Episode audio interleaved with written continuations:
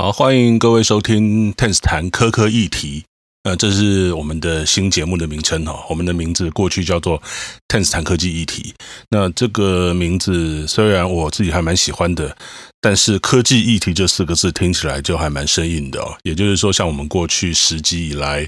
谈的一些题目，不管治安也好啦，社会人权也好啦，隐私权也好啦，等等，那这些东西其实真的还蛮硬的哈。那为了要让这个节目听起来比较没那么硬，而且呢，呃，让我找题目也找的可以比较没有那么多限制，所以呢，我们从第十一集，也就是从这一集开始，我们要把名字改掉，从探子谈科技议题改叫探子谈科科议题。那到底什么叫科科议题？呃，听起来就很科科哈。那实际上，我想这个名字想了很久，最后觉得还是就用这个名字吧。因为，呃，要谈的范围其实也还蛮多的，不只是科技，那还希望能够谈一些，比如说，呃，在数位领域的一些行销啦、商业啦、呃，文化的议题啦，然后各种各样的一些话题，只要跟科技扯得上一点边的，大概今后都会出现在我们的节目里头。那既然是一个范围很大的一个新的设定，那干脆就叫科科议题吧。反正我会用一个比较轻松的方式，然后来跟大家聊这些可能大家应该想知道，或者是本来不知道但是很有趣的一些议题。那所以从这一集，也就是第十一集开始呢，本节目就正式更名叫做 Tennis 谈科科议题。呃，好，希望大家能够继续的支持鼓励。好，呃，我这个节目其实最近有点呃更新的速度变慢了，差不多有快两个月的时间没有更新了。在这两个月中间，其实，在台湾的 Podcast 界发生了惊天动地的变化。什么叫惊天动地的变化？就是你会看到，诶，突然冒出来一大堆听都没有听过的一些 Podcast。那这些 Podcast 其实不管是在量上面或者值上面哦，其实都非常让人惊艳的。那甚至还有一些很新的 podcast，因为它的内容很有料，然后他的选的题目也非常好，就是一个大家会很关心的题目，所以呃，像呃。比如说一些传统的排行榜上面的常胜军，像敏迪选读啦，或者是说像百灵果啊这些的很厉害的一些 podcast，现在好像虽然都还维持在排行榜上面，但是有一些后起之秀爬起来，比如说像股癌，那比如说像呃最近大家都很喜欢听的台湾第一通勤、台湾通勤第一品牌啊，那这一类的节目呃也开始有很多的呃业务合作的机会啊，那比如说像股癌大大的节目。那通常在他的一开始的时候，他就会念一大段的呃商业讯息啊。那有厂商来赞助。那我在这个地方，其实我想谈的一个很有趣的观念呢，就是大家通常把这一类的呃业务的一些相关的工商服务啊，把它叫做业配。那实际上呢，在我这个做媒体做了一阵子，差不多有十多年的呃人的看看法，我觉得用业配这个词不是很正确哦。那应该它叫做广告。那到好，那到底业配跟广告有什么差别啊？那我在我自己的 Facebook 上面曾经有稍微讲一下啊。那所谓的广告呢，基本上它就是大家都知道嘛，就是一个很清楚、很明确的，我这一段的内容就是在宣传一个商品或服务的讯息。那这个叫做广告。那业配呢？业配其实它刚好是一个颠倒过来的做法。他希望把这一类跟商品或服务有关的讯息呢，把它隐藏起来，把它变身成看起来跟真的内容一样。那这种东西其实有另外一个名字叫做植入了，就是说在台湾我们有会有很多的电视节目也好啦，然后或者说其他媒体的一些内容，你会发现说，诶，比如说电视新闻好了，突然有一节大概差不多五六分钟甚至更长的时间，就在介绍一家餐厅。那一家餐厅需要花五六分钟的时间去讲吗？它有任何的新闻性可言吗？是它，比如说今天火烧火烧店面，还是说发生了什么很奇很很奇怪的事情，所以博上新闻版面呢？如果是这样的新闻，其实它也不需要到五六分钟或者更长的时间呐。有的时候这样一节这样讲一个新产品或新服务的时间，其实长到不行啊。但是你仔细去看它的内容，好像又没有什么新闻性可言。那这一类的新闻的段落，它基本上就是业配。简单的说，也就是厂商出了钱，然后要新闻台的记者去采访，然后去做一段内容。那这些东西其实，在我们的那个蛮多的传统的媒体形态里面，其实常出现哈。那所以大概要厘清一下概念，就是蛮多的 podcast 的主持人，他都会说他在接业配，可是实际上他们在做的事情是广告，因为他们并没有试着把他们在讲的内容跟他们要去介绍的产品或服务，把它结合起来，隐藏起来，让读者看不出来哈。那比如说以股癌大大的节目来讲的话。他第一段，他已经花两三分钟的时间介绍一下厂商最新赞助的一些产品或服务的讯息，啊，接下来他就把它切断了，然后接下来就是在讲节目，节目的内容，谈他的最最新的一些世界财经时事的一些分析，然后回答读者的 Q&A 问题嘛。那像这个样子，内容和产品服务的讯息分得很开的，这种叫广告。那这是一个比较好的一个做法，因为他让读者很清楚知道，说我哪一段在谈的是厂商。给钱的内容，哪一段谈的是我自己要提供的内容，分得非常非常清楚。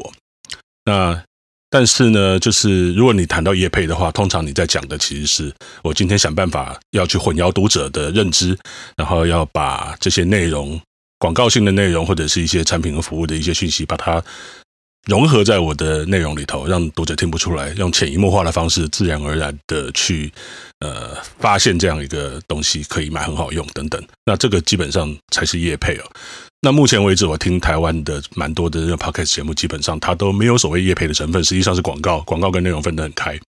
所以在这个部分的话，其实我也有跟谢孟恭大大分享我的看法，那也得到他的认同哈。所以他后来在。最近几期的节目里面，他就不太谈业配这两个字，那通常都会讲广告。好，那这个部分其实是给大家一个分享哦，就是广告跟业配不一样。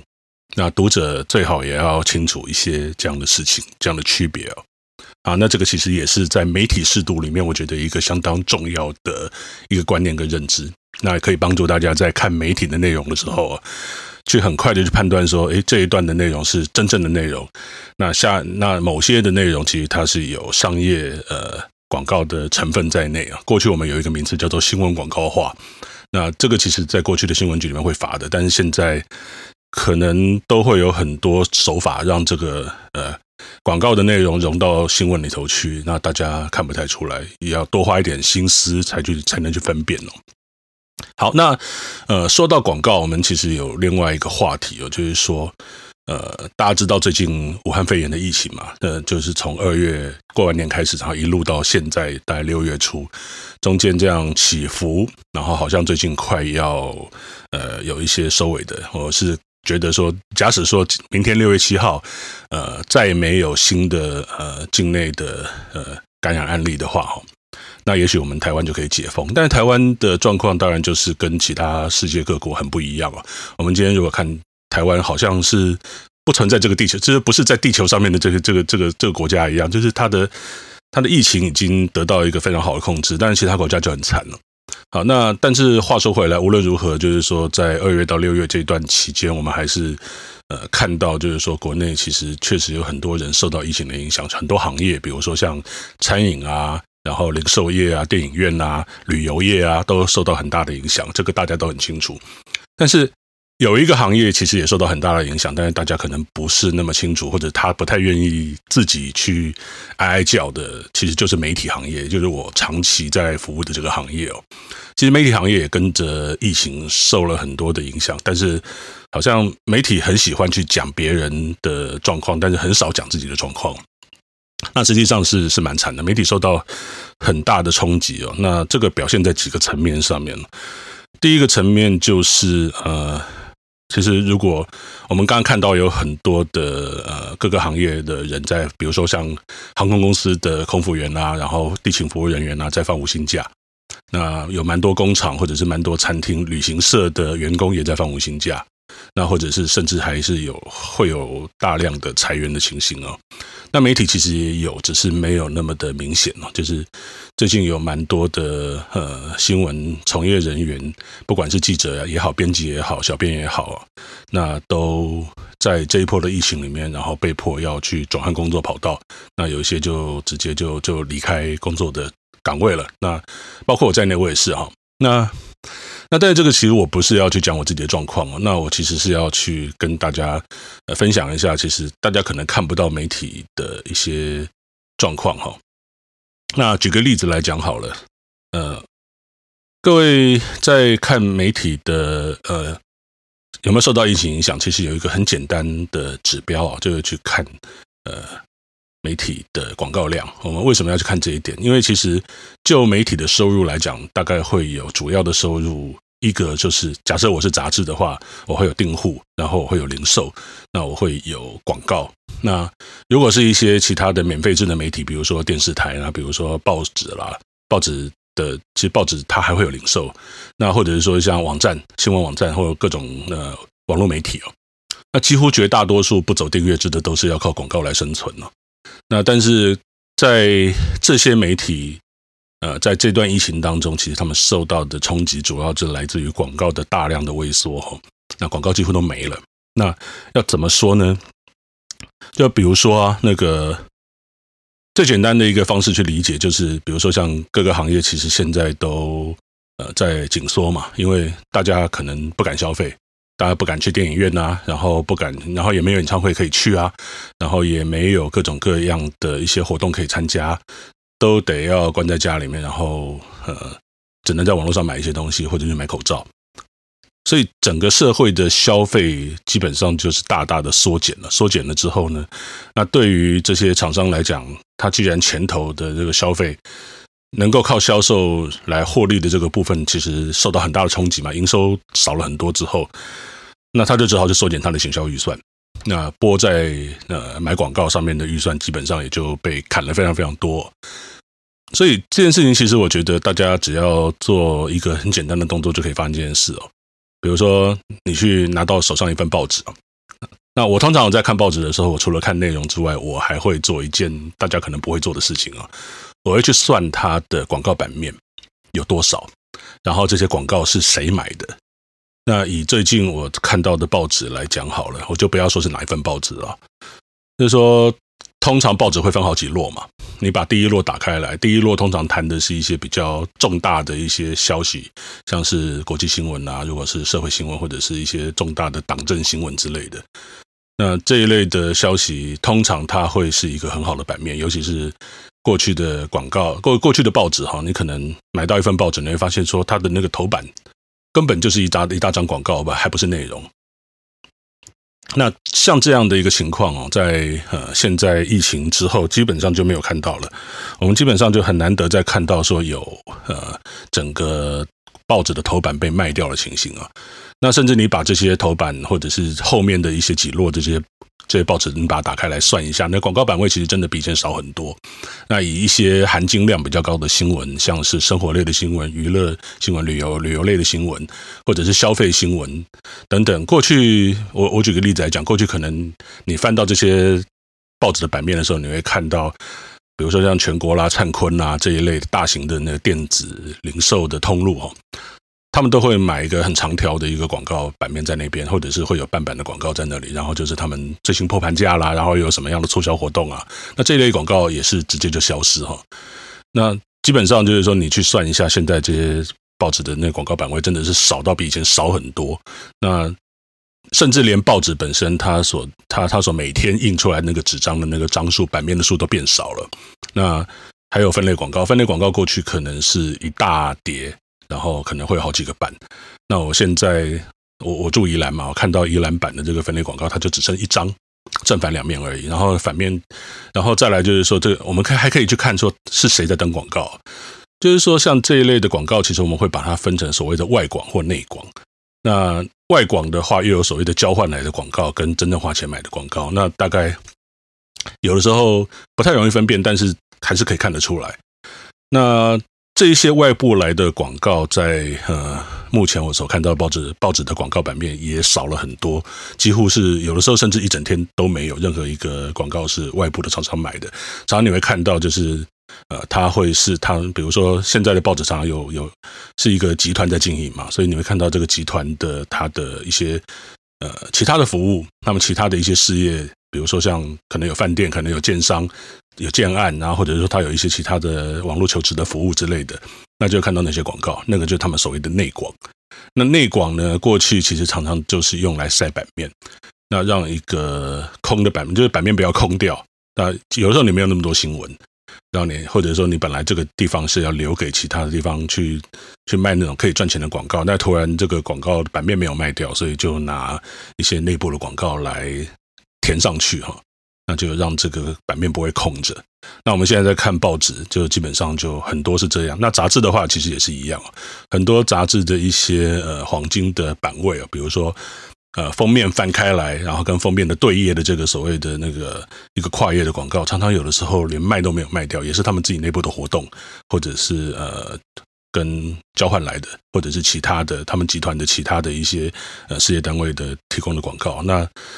就其实包括网络媒体，其实也也受到这样的影响啊。那有蛮多网络媒体，它的广告的版位就是。你会看到那个广告的那那同一个页面里面可能塞了好几个很奇怪的广告，然后是广告联播网给的。那另外就是说，他们在那个直接往来这些客户上面也受到很大的影响。有一些大的品牌商可能一年给会提供几千万的广告预算，那但是到了疫情，其实大家们都不买东西，所以这些预算都被抽单。几千万、几千万这样这样在抽哦，那这媒体都苦不堪言了，所以就变成说必须要紧缩，必须要去呃调整它的人力哦。那这个其实就是大家比较不知道的部分哦。那所以呃，所以我觉得这个部分其实大家在看最近的一些疫情的复苏，那如果说媒体的广告有开始变多。那其实它也是一个指标，就是反正就是就是我们这个社会整体的消费的能力也都跟着提升了，那媒体才会有有多的广告可以生存了。那呃，比如说像前一阵子呃，《联合晚报》停刊嘛，那我就看所有的在讲《联合晚报》停刊这件事情的新闻或者是相关的分析，大家都讲一件事情，就是所谓的纸媒不敌数位媒体。那其实坦白讲，我觉得这个。这没什么好讲的，因为这句这句话我们已经讲了十五年了。你知道，就是从开始有网络，网络开始上面有各种各样的媒体，新媒体越来越多的时候啊，那纸媒跟网络相对来讲，它就变成一个呃，一个是成长中，一个就在衰落中的。所以纸媒不敌数位媒体这件事情，基本上它并不是造成联合晚报停刊的直接原因，而只是一个背景，而且这个背景已经是已经是十几年都在发生的事情啊。那所以。所以我们回头过来想，就是其实它为什么是在这个时间点收掉，而不是在其他的时候？我觉得最重要的一个关键，可能还是在于广告的萎缩。那就是因为广告已经萎缩到它真的完全没有办法再再撑下去。那过去可能还可以有一些广告来苦撑，但现在真的疫情一来，那整个社会的消费能力大幅萎缩，然后广告呃厂商的广告预算都拉掉了之后，那当然媒体就非常非常惨了。可是我觉得媒体其实。呃，比较不愿意去谈自己的一些，呃，这些比较不是那么好看的事情啊。那常常要维持一个打肿脸充胖子的这个样子的的一种。那我觉得，当然每一家媒体都有面子问题了，大家都是在江湖上面有头有脸的的，有一点有点江湖地位。但谁先去谈自己的一些困难，好像就是示弱，好像就是怎么样。但是我觉得，其实这件事情没什么不好讲的啦。那。呃，而且其实有助于大家知道说，现在真的好的媒体需要大家支援哦。就是你不管是用消费或者订阅的方式，或者是去用多多浏览的方式去支持你认为好的媒体，让他们可以继续的在呃疫情的冲击之下能够得到比较多的收入。我觉得这个其实是我们读者可以做的事情哦。好，那所以呃。让大家知道这个状况啊，那呃，今天的我们 Podcast 大概就先聊到这边。那各位如果有什么样的想法，也可以在我们的 iTunes 底下留言哦。那也希望各位给个五颗星的评价啊。我们这个 Podcast 我会希望说，因为已经跟前一次更新相比，已经差不多隔了两个月哦。那我我也有点不好意思啊。那希望以后未来可以。我们把这个题目变得没有那么难找之后，尽量可以找一些话题来跟大家很快的聊一聊。好，那我们今天就讲到这边，拜。